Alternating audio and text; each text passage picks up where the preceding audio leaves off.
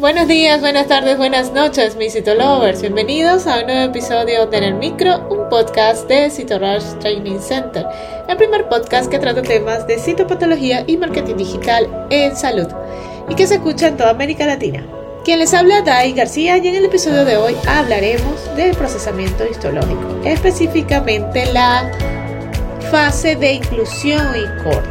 Así que comencemos.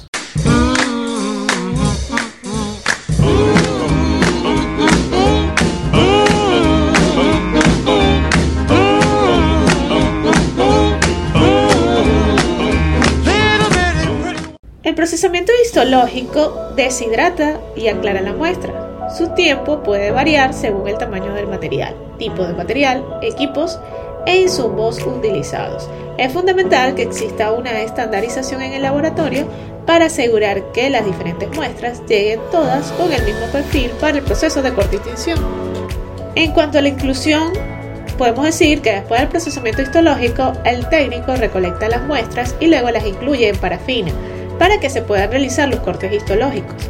La inclusión debe realizarse de acuerdo con los protocolos de cada muestra y el propósito de diagnóstico, de manera que permita al patólogo evaluar microscópicamente las características necesarias para el informe. Es importante tener en cuenta algunos puntos. La temperatura de la parafina, que se recomienda que se controle constantemente y no supere los 68 grados.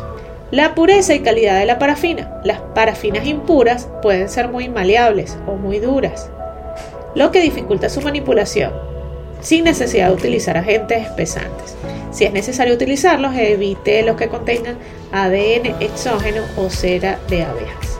En cuanto a la identificación de la muestra, la inclusión debe hacerse con sumo cuidado y atención, de tal manera que no haya cambios en las identificaciones y que sea posible pues, mantener la rastreabilidad de la muestra. En cuanto a la cantidad de fragmentos por bloque, se debe prestar atención a la cantidad de fragmentos por bloque para que sea posible entonces recortar la muestra de forma que se pueda analizar en su totalidad, sin perder ninguna área. En las biopsias con aguja, por ejemplo de pulmón, próstata y mama, no se recomienda que haya más de tres fragmentos por bloque. En lo que se refiere a los cortes histológicos, los bloques se someten a diferentes cortes lo que se requiere el uso de un microtomo o un juego de cuchillas. El bloque se coloca sobre el soporte y para el corte debe de haber un ángulo de inclinación adecuado. El conjunto bloque microtomo se somete al corte, inicialmente para devastar y nivelar su superficie de manera que quede alineado y permita cortar una secuencia de bloques en el mismo ángulo, con el fin de ahorrar la muestra. Después de nivelar los bloques, se realizan los cortes histológicos con otro cuchillo. El espesor medio de cada corte es de unos 3 micrómetros. Los cortes, una vez esparcidos, se pescan en láminas previamente limpiadas e identificadas. Después de esta etapa, los cortes se secan y luego se desparafinan. El espesor del corte puede variar según la tinción que se vaya a hacer. El espesor de 3 nanomicras anterior se refiere a la tinción de rutina DHE.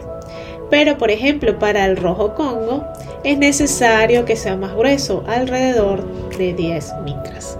Si quieres conocer muchísimo más sobre las técnicas histológicas, puedes inscribirte en el training de técnicas histológicas. O si quieres profundizar un poco más, puedes inscribirte en el Master Training de Histotecnología y formarte tanto en técnicas histológicas como auxiliar técnico de macro. Así que te esperamos.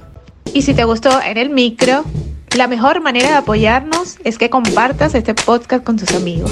Puedes escucharnos en tu plataforma de podcast favorita o a través de Spotify, iTunes, Google Podcast y otras plataformas. Asimismo, puedes escucharnos desde nuestra página web www.citorushdc.com. Asimismo, recuerda revisar nuestros artículos en el blog en la misma página web y seguirnos en las redes sociales como arroba en Twitter, Facebook, Instagram y TikTok y suscribirte al canal de YouTube.